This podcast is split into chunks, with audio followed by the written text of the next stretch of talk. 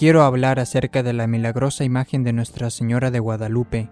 El 12 de diciembre de 1531 se apareció por primera vez la imagen milagrosa de la Virgen de Guadalupe. Según la historia, un indio de nombre Juan Diego fue visitado varias veces por la Virgen María. Ella le dijo que fuese donde el obispo para que se construyera una capilla. Sin embargo, el obispo no le creyó a Juan Diego.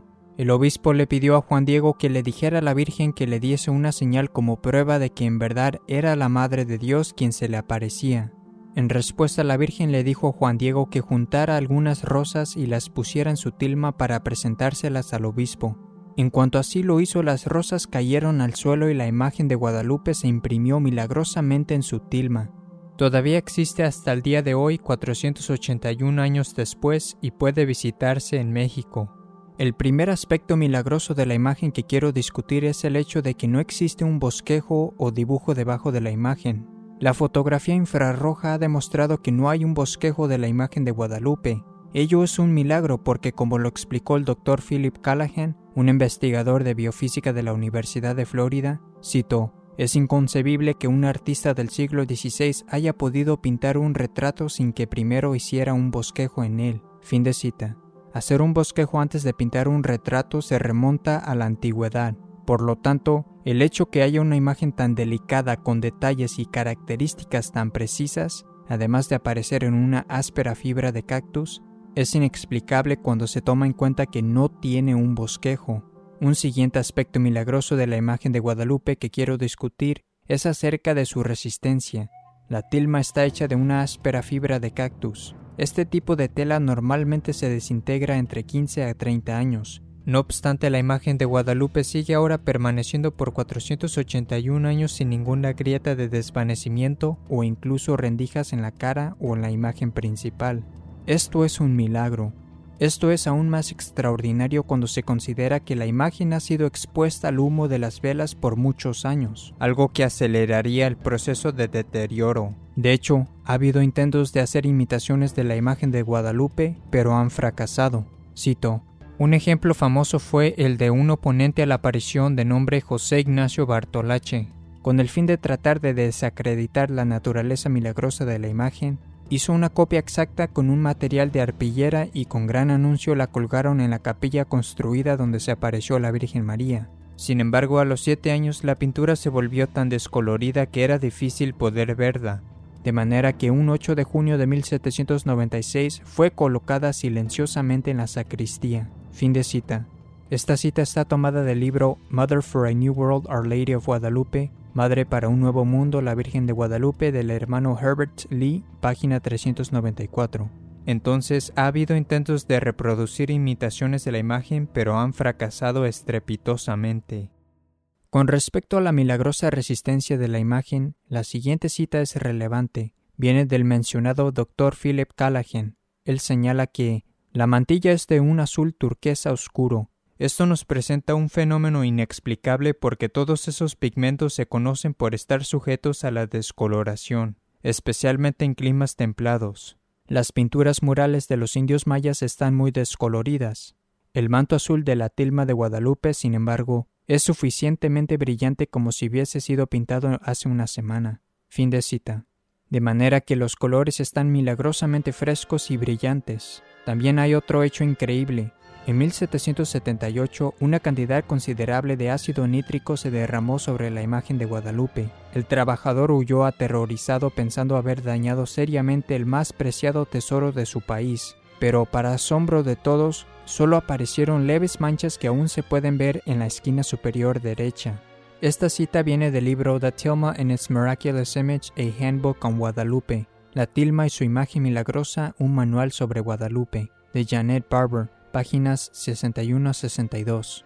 También está el hecho que en 1921 una bomba fue escondida entre unas flores que se colocaron en el altar bajo la imagen de Guadalupe, la bomba explotó y dañó severamente un crucifijo, sin embargo el vidrio que contiene la imagen de Guadalupe milagrosamente no sufrió daño alguno. Otro aspecto milagroso de la imagen es acerca de las estrellas. Algunas personas han concluido que las estrellas, así como los rayos del sol y la luna, fueron añadidas y que la imagen original era más simple. El doctor Philip Callahan es alguien que sostiene esta opinión. Él todavía cree que la imagen es milagrosa, pero que la imagen original era más simple. Yo creo que está equivocado en este punto por dos razones. En primer lugar, el doctor Juan Jimero Hernández y el padre Mario Rojas Sánchez descubrieron en 1983 que las estrellas en la imagen corresponden exactamente a las constelaciones del cielo invernal del 12 de diciembre de 1531. Lo que es muy interesante es que las constelaciones aparecen como se ven desde fuera de los cielos. En otras palabras, se ven a la inversa.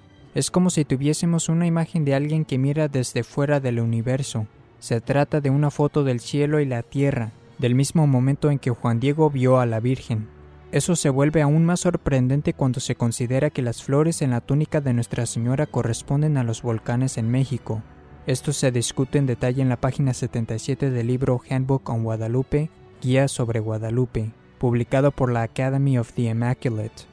En otras palabras, la parte interior de la imagen milagrosa, que tiene muchas facetas en su manera de instruir y causar admiración, representa la Tierra, y el manto color turquesa en la parte exterior con las estrellas de las constelaciones representa milagrosamente el cielo. Es una imagen del encuentro entre el cielo y la tierra cuando la Virgen se le apareció a Juan Diego el 12 de diciembre de 1531 capturada milagrosamente y que todavía sigue presente en una fibra de cactus casi 500 años después. Pero lo que es aún más sorprendente es que las estrellas solo aparecen en el manto de la imagen y no sobre la túnica. Y como dije, las estrellas que aparecen corresponden a las constelaciones en el cielo en el día del 12 de diciembre de 1531. Pero si la gente superpusiera la imagen de Nuestra Señora al cielo de ese día, coincidiría con las estrellas donde aparecerían si su túnica se hubiese llenado de estrellas. Esto hace que el milagro sea aún más estupendo, porque la constelación Corona Borealis, que significa corona del norte, representa una corona que aparecería justo en la frente de Nuestra Señora. Eso significa que María tiene una corona y que ella es la reina del cielo. La constelación de Virgo, que significa la pureza virginal, aparece sobre el área de su corazón, significando su corazón inmaculado y virginal. Y la constelación Leo, el león, aparece sobre su vientre. El león representa a Jesucristo que es el león de la tribu de Judá. Esto significa que Cristo Rey está presente en su seno, y todavía hay más. Todo esto nos muestra la inteligencia divina y por cierto infinita que está detrás de esta producción milagrosa. Además de todos esos hechos, la segunda razón por la que creo que el Dr. Callahan está equivocado en opinar que las estrellas fueron añadidas es que él dice que las estrellas fueron agregadas en el siglo XVII. Sin embargo, sabemos que esto no es cierto porque hay una copia de la imagen de la Virgen de Guadalupe de 1570 que fue usada en Lepanto. Esta imagen corresponde precisamente con la imagen que ahora vemos, esto significa que si las estrellas fueron añadidas, tuvieron que haberlas agregado entre 1531 a 1570, lo que es muy poco probable. Además hay una famosa pintura de la imagen del Código Civil. Esto se remonta quizás a tan solo unos años después de la aparición de Nuestra Señora en 1531. Y esta pintura muestra los rayos del sol y corresponde mayormente a la imagen que tenemos ahora. Todo esto comprueba que las estrellas y los rayos del Sol y la Luna formaron parte de la imagen original. Algunos están desconcertados por el hecho de que, si bien el rostro no parece mostrar ni siquiera una pequeña grieta o desvanecimiento, los rayos del Sol, las estrellas y la Luna muestran evidencias de descamación. Tengo una opinión acerca de esto, y creo que ello se ajusta con lo que aprendemos en la Sagrada Escritura con respecto a las estrellas y el Sol y la Luna. Se nos dice en Lucas 21:33, cito, El cielo y la tierra pasarán, pero mis palabras no pasarán. Fin de cita. Por tanto, tiene sentido que veamos la evidencia de las estrellas, la luna, los rayos del sol en la imagen desvaneciéndose, porque en realidad los cielos pasarán, pero la Virgen en sí y la imagen principal que la rodea y a su rostro son incorruptibles porque ella brillará para siempre en el paraíso, esa podría ser la razón de que veamos evidencia de la descoloración de las estrellas, etc., pero no las facciones o características de la Virgen.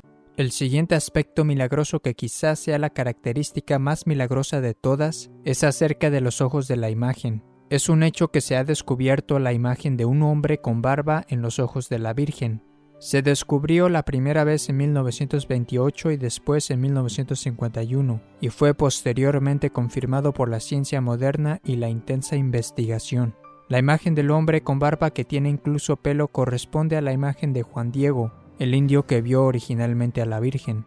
En otras palabras, la imagen de Juan Diego está capturada microscópicamente en los ojos de la Virgen, por supuesto, ningún pintor humano podría siquiera concebir la necesidad de colocar imágenes microscópicas de Juan Diego en los ojos de la Virgen, solo para luego ser descubiertas por los avances de la ciencia moderna.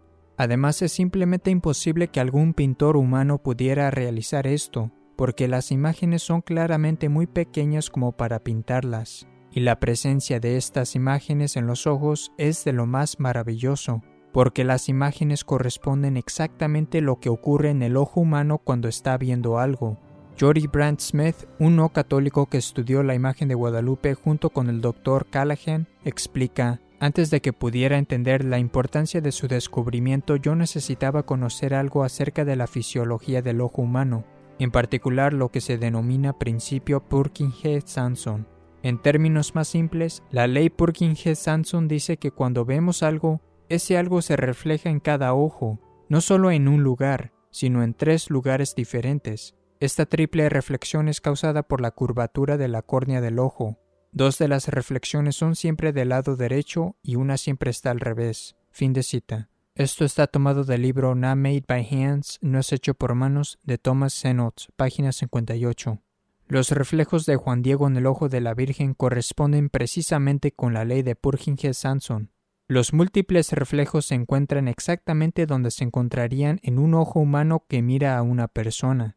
De hecho, la ley Purkinje-Sanson muestra que, cuando un ser humano ve algo, debido a los diferentes ángulos de la curvatura de la córnea, las distintas imágenes reflejadas están aparentemente distorsionadas en grados diversos, y en las imágenes en el del ojo de la Virgen de Guadalupe, citó, hay una perfecta colocación de acuerdo con ese principio de distorsión de las figuras, incluso coincidiendo con la predicha curvatura de la córnea. Fin de cita. Es decir, las imágenes aparecen exactamente donde aparecerían en un ojo humano. Eso significa que lo que tenemos en la imagen de Guadalupe, que sigue fresco hoy en la tosca fibra de cactus, es la reproducción visual de ese encuentro celestial de 1531. Y esto es cierto en muchos niveles. La imagen milagrosa no solo captura lo que vio Juan Diego, ella captura la visión de la Virgen y el encuentro entre el cielo y la tierra con las estrellas como ellas aparecieron en el cielo de ese día, pero también en los recovecos microscópicos en el ojo de la Virgen. Esta imagen tan increíble captura exactamente lo que la Virgen vio, de la misma manera en que sería capturada en vuestro ojo si usted viera a otra persona en su habitación, y aún hay más. Cito, en 1981 el doctor José Tonsman, un ingeniero de sistemas, electrificó a los amantes de María de Guadalupe al anunciar que sus ampliaciones computarizadas de las fotos de sus ojos habían revelado figuras microscópicamente pequeñas que él sugiere podrían ser el obispo Zumarraga, Juan Diego, el intérprete Juan González, una mujer negra, un familiar indio, un niño pequeño y un hombre. Fin de cita. En otras palabras, este ingeniero informático cuando reveló la imagen del ojo muchas veces descubrió la presencia de prácticamente una habitación llena de personas capturadas en el ojo de la Virgen. Cito, el doctor Jorge Escalanta Padilla, un cirujano oftalmólogo, considera que esos reflejos pertenecen al tipo que ha sido descrito por Cherny en la superficie posterior de la córnea y por Vogt y Hess en el centro del lente, esos reflejos son muy difíciles de detectar. El doctor Escalante informó también el descubrimiento de pequeñas venas en ambos párpados de la imagen. En la década de 1970, un óptico japonés que estaba examinando los ojos se desmayó. Cuando se recuperó, él dijo que los ojos estaban vivos y lo miraban. Esto está citado en Los últimos hallazgos científicos sobre las imágenes en los ojos, un manual de Guadalupe, de Janet Barber, página 90 de manera que este óptico japonés se desmayó porque él pensó que los ojos eran humanos y lo estaban mirando. Tenemos muchas personas capturadas microscópicamente en los recovecos de la imagen del ojo. Esto es una prueba innegable de que la imagen es milagrosa. Solo Dios puede hacer una cosa así. Por otra parte, cito, Los oftalmólogos han testificado que si bien los ojos son opacos, ambos ojos en la imagen muestran profundidad y se llenan de luz cuando se apunta la luz del oftalmoscopio dentro de ellos. Ellos afirman que es imposible producir con pintura tales reflexiones en ojos que ofrecen tan pequeño espacio, con la Virgen mirando hacia abajo y en un material tan tosco como la tela. Fin de cita. Esto es de la misma fuente que acabamos de citar. Los hallazgos científicos sobre los ojos de la imagen no dejan ninguna duda de que la imagen es de origen divino, y fue creada por Dios para dejar al mundo un don inapreciable, una foto de ese encuentro de la Madre de Dios con Juan Diego, el siguiente aspecto milagroso que quiero discutir se refiere al rostro de la Virgen. Es notable que a cierta distancia Nuestra Señora parece ser una nativa americana, pero a otra distancia ella parece tener una piel más clara y de hecho de ascendencia europea. Esta milagrosa característica tiene la intención de mostrar la unidad de dos pueblos, que estaban entonces reunidos como uno en la verdadera fe de Cristo, en la nueva nación que recién se había librado de la cultura diabólica azteca. De hecho, el doctor Philip Callahan explica que la imagen logra producir ese efecto de parecer que es de diferentes colores a distintas distancias solo por un rasgo milagroso que vemos en la naturaleza. Él dice, a una distancia de seis o siete pies, que serían como dos metros, el tono de la piel se vuelve en lo que podría ser un tono indio oliva, un tono gris verde. Parece que de alguna manera el aspecto gris y pastel blanco del pigmento del rostro y las manos se combina con la superficie de la tela rugosa. Esta técnica sería un logro imposible de las manos humanas, sin embargo, ello ocurre a menudo en la naturaleza, en la coloración de las plumas de las aves y en las escalas de las mariposas y en los élitros de los escarabajos de colores brillantes. Fin de cita. De manera que lo que él está diciendo es que esta característica milagrosa del cambio de colores a diferentes distancias es algo que vemos en la naturaleza de los escarabajos y en las plumas de las aves y en las escalas de las mariposas, y que ello ocurre en la tilma, y de una manera milagrosa el pigmento se combina con la superficie áspera de la tela para darle un efecto diferente. Sin embargo, sigue siendo bella y delicada a cualquier distancia. Esto es simplemente un milagro, y ningún artista humano habría podido lograr un efecto como ese. Ello fue creado por Dios, al igual como creó las escalas de las mariposas. La siguiente característica milagrosa que quiero mencionar concierne a la temperatura. Es notable que sin importar cuál sea la temperatura ambiente, la imagen se mantiene a una temperatura de 36,5 grados Celsius o 98,6 grados Fahrenheit, que es la temperatura normal del cuerpo humano. Esto está citado en Janet Barber, La tilma y su imagen milagrosa. Como resultado de la imagen milagrosa, 8 a 9 millones de personas se bautizaron en la fe católica en los años siguientes a su aparición en 1531. También vale la pena mencionar que Martín Lutero, quien por su rebelión contra la Iglesia Católica y su creación de un nuevo tipo de falso cristianismo, dio a luz a un sinnúmero de sectas que arrancaron de la Iglesia Católica 5 millones de personas, había nacido en 1483. Hernán Cortés nació solo dos años después, en 1485. Hernán Cortés fue el hombre que derrocó al imperio azteca, haciendo posible la milagrosa conversión de millones que se facilitó por la imagen de Guadalupe. El evento más importante de la vida de Lutero estaba ocurriendo casi exactamente al mismo tiempo en que Hernán Cortés conseguía derrocar al imperio azteca. Es como si en el mismo momento en que millones de personas estaban siendo arrancadas en Europa de la verdadera iglesia, Dios lo estaba componiendo haciendo que se introdujera en ella el doble de personas en el nuevo mundo.